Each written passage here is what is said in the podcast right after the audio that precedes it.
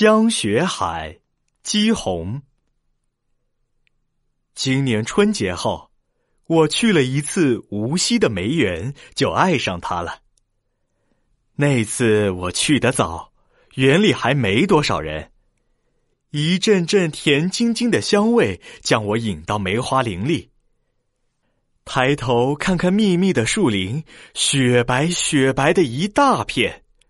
像天上飘来的朵朵白云，也像刚下过一场大雪。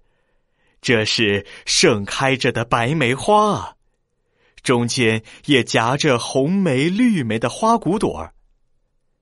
据说这里总共有四千多棵梅树，开花时就成了一片花海，叫做香雪海。我钻进林子。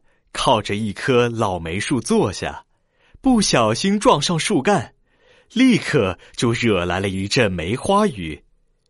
雪白的花瓣纷纷的落下来，洒在我的头上、颈脖里、身上。